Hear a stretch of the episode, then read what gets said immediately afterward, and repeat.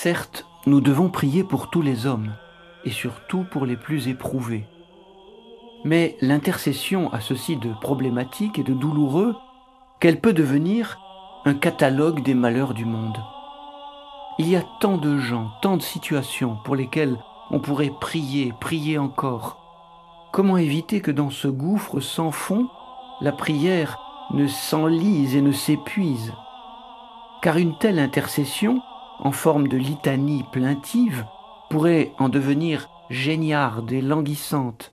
À la limite, elle aggraverait le mal en s'en faisant toujours l'écho, en ressassant ses ravages, et elle pourrait être entendue par Dieu comme un reproche et un réquisitoire, comme si nous n'avions rien d'autre à lui dire que tout ce qui ne va pas dans le monde, et qui serait presque sa faute. Y a-t-il une autre voie?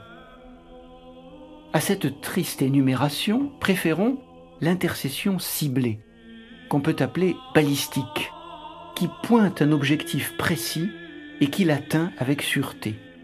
Ici, la prière, au lieu de se disperser et de s'exténuer, se concentre et se densifie à l'extrême, gagnant en pertinence et en efficacité. Elle choisit sa cible et elle l'atteint dans la foi de façon sûre. Ainsi Jésus dit-il à Pierre juste avant la Passion, J'ai prié pour toi afin que ta foi ne défaille pas. Et cet acte unique, extraordinaire, traverse les siècles, puisqu'il touche aussi depuis 2000 ans les successeurs de Pierre. Apprenons à prier ainsi, comme au laser, de façon brève, confiante, définitive. À travers telle prière singulière, bien définie, une graine est semée qui portera peut-être beaucoup de fruits.